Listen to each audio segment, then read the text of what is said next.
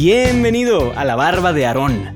Mi nombre es Luis Diego Carranza y en este podcast estamos buscando redescubrir la hombría y la masculinidad a través de lo que la Biblia tiene que decirnos acerca de ambos temas. Así que prepárate un trago o caliéntate un café y siente cómo el aceite baja por tu barba. Esto es la barba de Aarón. Hola, hola, bienvenido al primer episodio formal o típico de los que vamos a tener en este podcast. En estos episodios vamos a escuchar alguna lectura bíblica en torno a algún personaje o alguna temática, y de ahí vamos a plantear algunas ideas y un reto práctico que te puedas llevar allá a tu vida diaria. Ahora, estos retos no tienen un orden en particular ni estás obligado a hacerlos, simplemente son algunas acciones y aplicaciones prácticas que yo he encontrado en mi camino y que creo que te pudieran ayudar a ti, pero que me han ayudado a mí.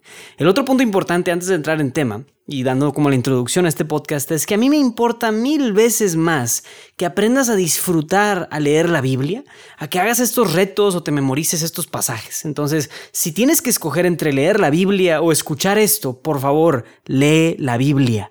A lo largo de este podcast estaré usando la traducción de la Biblia de Jerusalén por si quieres ir siguiéndome en la lectura. Pero no te pierdas en estos detalles de traducción y que si el pasaje y que si lo leí con la mejor entonación o no. La verdad es que aquí no somos académicos o estudiosos que vamos a dar contribuciones teológicas acerca de la Biblia. El punto de este podcast, de todo este proyecto, es que tú y yo descubramos lo que la Biblia nos enseña acerca de la hombría y de nuestra hombría. Vamos a comenzar nuestro recorrido con nada más y nada menos que con Aarón.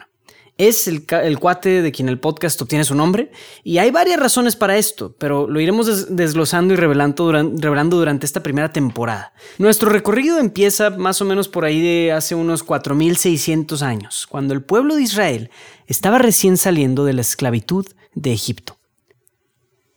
Éxodo 32, del 1 al 24. El becerro de oro. Al ver el pueblo que Moisés tardaba en bajar del monte, se reunió en torno a Aarón y le dijo, Anda, haznos un Dios que vaya delante de nosotros, pues no sabemos qué ha sido de ese Moisés que nos sacó del país de Egipto. Aarón le respondió, Quitad de las orejas los pendientes de oro a vuestras mujeres, hijos e hijas, y traédmelos. Todo el pueblo se quitó los pendientes de oro de las orejas, y los entregó a Aarón. Él los tomó de sus manos, los fundió en un molde e hizo un becerro de fundición. Entonces ellos exclamaron, Este es tu Dios, Israel, el que te ha sacado del país de Egipto. Al verlo, Aarón erigió un altar ante el becerro y anunció, Mañana habrá una fiesta en honor de Yahvé. Al día siguiente se levantaron de madrugada y ofrecieron holocaustos y se presentaron sacrificios de comunión. El pueblo se sentó a beber y a comer, y después se levantó para divertirse. La ira de Yahvé. Yahvé dijo a Moisés, Anda, baja, porque se ha pervertido tu pueblo, el que sacaste del país de Egipto. Bien pronto se han apartado del camino que yo les había prescrito, se han hecho un becerro fundido y se han postrado ante él. Le han ofrecido sacrificios y han dicho, Este es tu Dios Israel, el que te ha sacado del país de Egipto. Y añadió Yahvé a Moisés, Ya veo que este pueblo es un pueblo de dura cerviz. Déjame ahora que encienda mi ira contra ellos y los devore de ti, en cambio, haré un gran pueblo. Pero Moisés trató de aplacar a Yahvé su Dios, diciendo, ¿Por qué, oh Yahvé, ha de encenderse tu ira contra tu pueblo, el que sacaste del país de Egipto con gran poder y mano fuerte?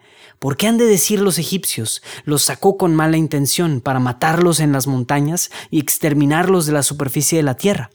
Abandona el ardor de tu cólera y arrepiéntete de la amenaza contra tu pueblo. Acuérdate de Abraham, de Isaac y de Israel, tus siervos, a quienes por ti mismo juraste, multiplicaré vuestra descendencia como las estrellas del cielo.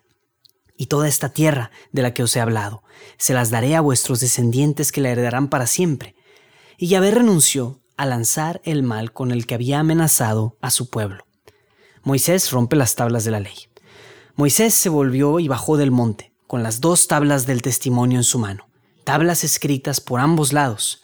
Por una y otra cara estaban escritas. Las tablas eran de obra de Dios y la escritura era escritura de Dios, grabada en las tablas. Josué oyó las voces del pueblo que gritaba y dijo a Moisés, Hay gritos de guerra en el campamento. Moisés respondió, No es grito de victoria, no es grito de derrota, es grito de algazara lo que oigo. Al acercarse al campamento y ver el becerro y las danzas, Moisés ardió en ira, arrojó las tablas y las hizo añicos al pie del monte. Luego tomó el becerro que habían hecho y lo quemó, lo molió, lo esparció en el agua y se lo dio a beber a los israelitas. Moisés preguntó a Aarón, ¿Qué te ha hecho este pueblo para que lo cargues con tan grande culpa? Aarón respondió, no se encienda la ira de mi, de mi, Señor. Tú sabes que este pueblo es obstinado. Me dijeron, haznos un Dios que vaya delante de nosotros, pues nosotros no sabemos qué le ha sucedido a ese Moisés que nos sacó del país de Egipto. Yo les contesté, el que tenga oro que se desprenda de él. Ellos se lo quitaron y me lo dieron. Yo lo eché al fuego y salió este becerro. Palabra de Dios. ¿Qué tal? Pues este pasaje nos da una excelente perspectiva de quién es Aarón y cómo es su carácter. Y también nos vemos a nosotros mismos ahí reflejados como hombres en nuestros más grandes defectos. Aarón es el hermano mayor de Moisés, y como un poquito de contexto, cuando el pueblo fue liberado de la esclavitud en Egipto, Aarón fue nombrado el primer sumo sacerdote, para entender qué era un sumo sacerdote. Moisés tenía un trato directo con Dios. Había sido elegido por Dios para ser el liberador. Y ahora él le daba a Dios, Dios le daba instrucciones precisas sobre qué es lo que el pueblo tenía que hacer. En cambio, el rol de Aarón era más o menos como ser un representante, alguien escogido del pueblo para ir delante de Dios y ofrecer sacrificios. Pudiéramos entrar a detalle por qué había que ofrecerle sacrificios a Dios. Pero bueno, el punto es que la función sacerdotal era principalmente religiosa. Aarón debía de, ofrecer sacrificios a Dios y llevar a cabo los rituales necesarios. En ese entonces todavía no había templos o ni siquiera un orden específico en la idea de cómo se debía de dar culto a Dios. Solo se sabía, tenemos un Dios, Moisés es el elegido, Aarón es el sacerdote. Es todo lo que había. También, Dios ya les había dado el decálogo o los diez mandamientos, siendo uno de los primeros mandamientos que les dio, algunos capítulos antes en el libro de Éxodo, yo soy Yahvé tu Dios, no tendrás delante de mí otros dioses, no te harás escultura ni imagen alguna de lo que hay arriba en los cielos, abajo en la tierra o en las aguas debajo de la tierra.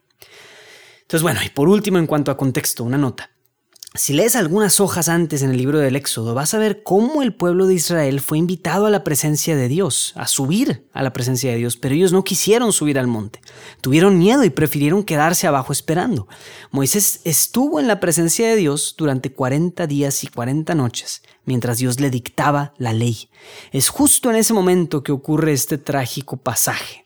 El pueblo se harta de esperar y le piden a Aarón que les fabrique un ídolo, una representación visual de Dios, con la que ellos pudieran identificar y conformar a este Dios que los había liberado. Bueno, habiendo dicho todo eso, chequemos a detalle qué pasa con Aarón en este pasaje. Primero, Aarón cede ante la petición del pueblo abusa, por así decirlo, de su rol sacerdotal y fabrica un ídolo de oro, desobedeciendo explícitamente el primer mandamiento que Dios les había dado. Luego, él mismo cae en la idolatría, festejando y alabando delante de este becerro de oro. Y cuando es cuestionado por Moisés sobre todo este incidente, número 3, su actitud está con ganas, o sea, está increíble. Dice, yo eché el fuego, ah, yo eché el oro al fuego y pues salió este becerro, yo no hice nada, como lavándose las manos y diciendo que accidentalmente salió del fuego un becerro de oro así nomás. En fin, no se arrepiente. Aquí es donde quisiera que te fijes en una idea importante. El mayor reto, por así decirlo, el mayor obstáculo para la hombría no es la idolatría, el vicio, el alcoholismo, ni siquiera el machismo, cosas así de, de crudas y de feas que vemos en nuestra sociedad. El destructor de los hombres más antiguo de todos siempre ha sido y será el orgullo. Es la incapacidad de reconocer cuando nos equivocamos. Este problema está presente en todos los hombres desde Adán, cuando tuvo la misma actitud con Eva. Yo no fui, es culpa de otra persona. En toda esta primera temporada vamos a explorar, explorar una pregunta importante, que es ¿qué es la hombría? ¿Qué claves o qué cosas en la Sagrada Escritura, en la Biblia, nos dicen acerca de lo que significa ser hombre? Y Aarón representa a todos nosotros. La reacción natural al ver nuestros problemas es echarle la culpa al de al lado, sea quien sea. Y lo primero que podemos observar es que para responder bien a esta pregunta de qué es ser hombre, necesitamos deshacernos de ese orgullo, que al final no es nada más que inseguridad y miedo. El hombre en la Biblia no es el macho súper seguro de sí mismo, popular entre todos y deseado por todas las mujeres, sino que el camino hacia la hombría tiene que necesariamente ser un camino hacia la humildad y la santidad. Entonces, bueno, con todo eso en mente, el reto para el día de hoy va para el área espiritual. Consiste en quebrar al menos un poquito de ese orgullo y reconocer nuestras faltas y de una vez aprovechar el sacramento de la confesión. Así que ve y confiésate.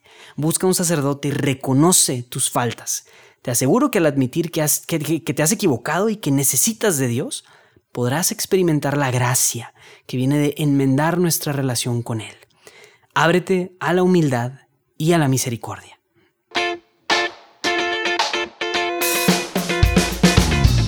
Bien, pues espero que hayas disfrutado de este episodio de La Barba de Aarón. Si tienes alguna inquietud o alguna sugerencia para mejorar el podcast, no dudes, por favor, por favor, en escribirme a luisdiego.juandiegonetwork.com. Sigue mi perfil de Instagram buscando Luis Diego Carranza. Ahí estaré interactuando directamente acerca de este podcast con quienes gusten. Este podcast es patrocinado y producido por Juan Diego Network, así que síguenos en nuestras redes sociales y chécate el resto de nuestro contenido. No olvides de suscribirte al show desde tu plataforma favorita de podcasts para que no te pierdas ningún episodio. Y obviamente, compártelo con al menos alguna persona que crees que esto le pudiera servir. Eso sería una grandiosísima ayuda. Nos vemos hasta la próxima.